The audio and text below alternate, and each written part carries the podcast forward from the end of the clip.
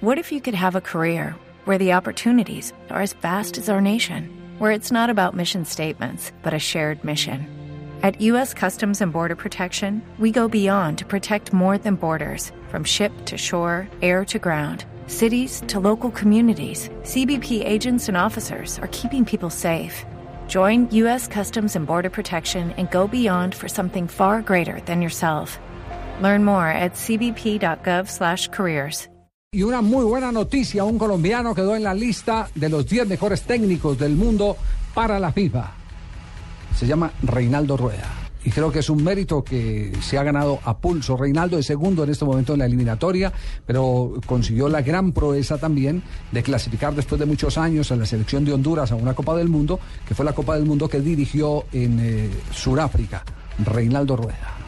El primer lugar es para Vicente del Bosque. Vicente del Bosque con eh, título de Eurocopa y Campeonato del Mundo. Segundo, eh, Es Cesare Cesare Prandelli. Prandelli de Italia. Prandelli, de, de quien se dice que es el gran revolucionario del fútbol italiano. Es decir, Revivió a esa Italia en esa les- Eurocopa. Pero es que además le están aplaudiendo el que eh, ha inclinado exactamente a la exquisitez a los italianos. Que eso del catenaccio de 10 atrás y el arquero adelante no va con Prandelli. Y Prandelli ha llevado un montón de conceptos que yo digo tal vez el único que los acercó en algún momento fue Arrigo Sacchi, conceptos eh, de fútbol de ataque. Aunque Sacchi eh, era un gran defensor de la zona, eh, y, y la zona mm, casi siempre le aplicaba la presión defendiéndose arriba, eh, siempre terminaba eh, en, en un equipo ofensivo. Pero, pero este le gusta el toque, las secuencias de jugadas, que se llegue con tres o cuatro toques a, a definir. No es eh, ese pelotazo para ver quién casa dentro Le- del área. Le gusta que el eje del equipo sea un jugador como Pirlo, no que sean los defensas centrales. Exactamente. Eso ya es un cambio. Ese ya es un cambio en la mentalidad de los italianos. ¿El tercer lugar para quién fue? El tercero es para Luis Alfredo Tena de México. Tena por ganar el campeonato Claro, olímpico de fútbol a Brasil. El Sí. oro olímpico. Y ahí empieza esta lista, es la lista de los 10 mejores seleccionadores del mundo.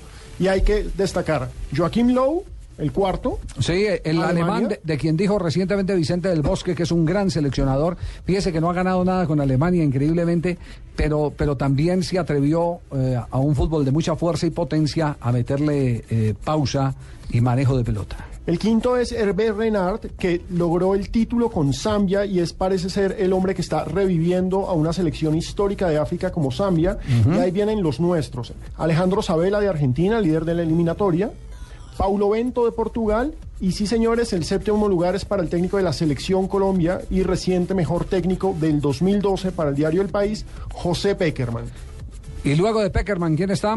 Capelo y Reinaldo Rueda. Capelo y Reinaldo en el noveno y el décimo. ¿Quién cierra la lista de los diez primeros? Saqueroni. Pesos pesados ahí. ahí. Eso es pesado, ¿no? Ahí, ahí, Sí. eh, mejor dicho, esto es una crema. Sí. Sí, es y una ahí gran está crema. Reinaldo Rueda y creo que se lo merece, creo que es como una reivindicación que le da el destino a un técnico que en Colombia, para mí, debió haber tenido más trabajo del que tuvo.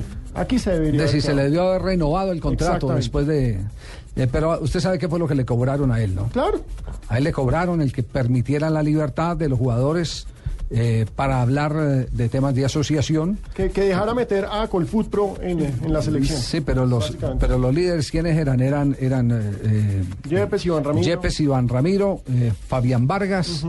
Estaba Oscar Córdoba ya, estaban sí. los arqueros, No, exacto. no, pero Córdoba no estaba vigente en ese, en ese No, momento. pero estaba, sí. estaba Miguel. Estaba, mi- eh, sí, bueno, de- pero digámoslo, digámoslo que, que, eh, con, con ellos, porque será una pelea, una lucha entre el fútbol colombiano, los clubes, más que la federación, pero con los clubes mandando sobre, sobre el presidente de la federación, presionando eh, para, para cerrarle todos los caminos a la asociación de futbolistas.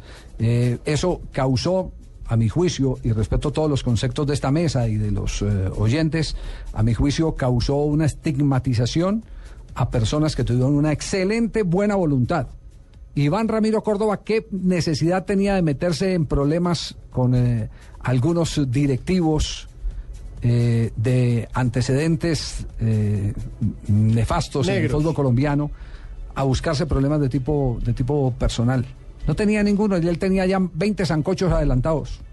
Lo mismo que Mario Alberto Yepes, ¿qué problema tenía? Ninguno. Ellos lo que querían era ayudar a que tuviéramos un fútbol más profesional. ¿Y cómo se tiene un fútbol más profesional? Con jugadores exigiendo lo que les corresponde y directivos cumpliendo lo que le corresponde a sus empleados. Porque la ley no puede ser eh, únicamente para, para, para los, eh, los eh, de la empresa privada, para utilizarlo así, o las empresas públicas. El deporte también, las, las entidades, las empresas deportivas también tienen la obligación constitucional de acatar todas las leyes laborales que hay. Por supuesto, es que el fútbol no puede ser un mundo aparte, aunque ellos lo puede- quieran. y No, lo no, no, no, no. Y No entonces, puede ser un mundo aparte. entonces, ¿qué es lo que hicieron? Ponerlos contra el paredón a Iván Ramiro Córdoba y a Mario Alberto Yepes, a quien yo le sigo profesando una gran admiración. Y en el fondo tengo que decir que hasta fueron mal correspondidos por algunos jugadores de fútbol, que en algún momento, cuando ellos estaban eh, eh, delineando ese frente común, eh, renunciaron, renunciaron a, a esa búsqueda de soluciones colectivas por tres pesos más que les daban los dirigentes. Pensaron en ellos y no pensaron en la generación de futbolistas que venían y que necesitaban de que sus figuras les abrieran el camino, les dejaran limpio el camino. Ese, ese fue el tema por el cual Reinaldo Rueda no pudo continuar en la selección Colombia. Sin embargo, hoy lo que usted dice, históricamente hay revanchas. Y está la- segundo en la eliminatoria. y la vida, ojalá la vida le da esa revancha. Está segundo en la eliminatoria, después de que nadie lo quería en, en Ecuador, Después cuando de lo contrataron. tanto choque inicial, exacto. Exacto, cuando eh, lo, lo despachaban en las ruedas de prensa y él, primera vez que yo veía a Reinaldo Rueda braviando a los periodistas. Braviando a los periodistas cuando alguien dijo, cuando dije, es que, es que usted perdió y después en otro partido que ganó dijo, es que la, nuestra selección jugó, ah, sí, ya sí es suya. Él se acordaba perfectamente. Sí, porque le dieron duro las primeras fechas. Muy duro. fecha le dieron duro. Y él era claro, tenía la maleta detrás de la puerta ya para salir cuando enfrentó a Colombia, donde él no le gane a Colombia en un partido que jugó muy mal la selección ecuatoriana, en la que Colombia jugando también muy mal no mereció perder, porque no mereció perder Colombia en esa oportunidad, jugando muy mal a la peor Ecuador de los últimos tiempos, logra ganarle y eso se convirtió en el tanque de oxígeno para que Reinaldo Rueda siguiera al frente de la selección, después le mete en un amistoso la mano a Chile y ahí empieza a recuperar terreno, cumpliendo con un objetivo, ganar en condición de local, que ha sido la fórmula de las clasificaciones de Ecuador en las últimas Copas del Mundo. Luis Fernando Suárez cuando la llevó al Campeonato del Mundo, la llevó ganando los partidos en condición de local. De visitante no ganó Luis Fernando Suárez, pero fíjese que ya Reinaldo Rueda gana los de fuera Y le está, Uruguay. y está sumándole una victoria frente a la en Uruguay y creo que un empate. No, el, tuvo- empate, el empate contra Uruguay, el 1-1 que Ah, es debió haber 1-1, sido sí, claro, debió haber sido victoria. Entonces ya le sumó un punto más.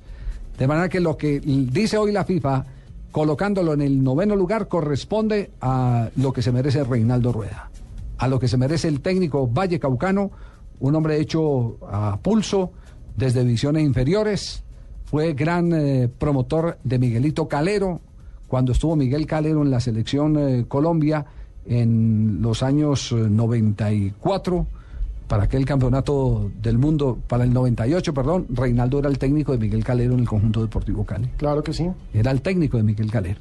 Bueno, entonces, a, a destacar lo de, lo de Reinaldo Rueda.